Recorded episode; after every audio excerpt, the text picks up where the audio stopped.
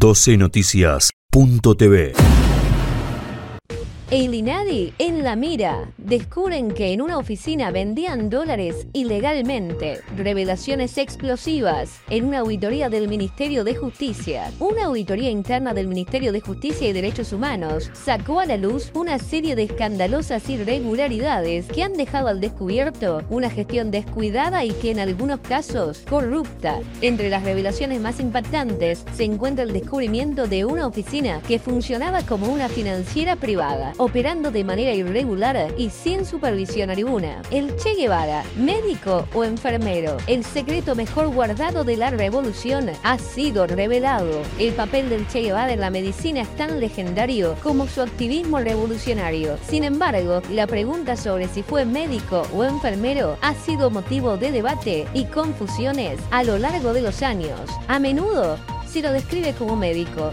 Sin embargo, también se desempeñó en funciones que podrían considerarse más cercanas al trabajo de un enfermero, especialmente durante su participación en Cuba.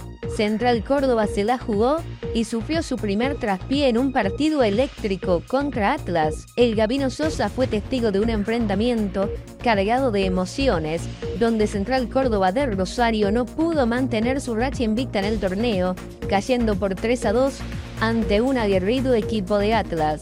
Se quedó sin frenos.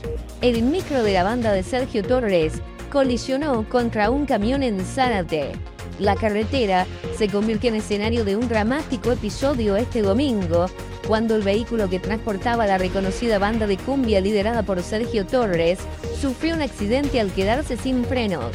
El micro, repleto de músicos y personal del espectáculo, colisionó violentamente contra un camión en la zona de Zárate, dejando un saldo de 11 heridos leves. 12noticias.tv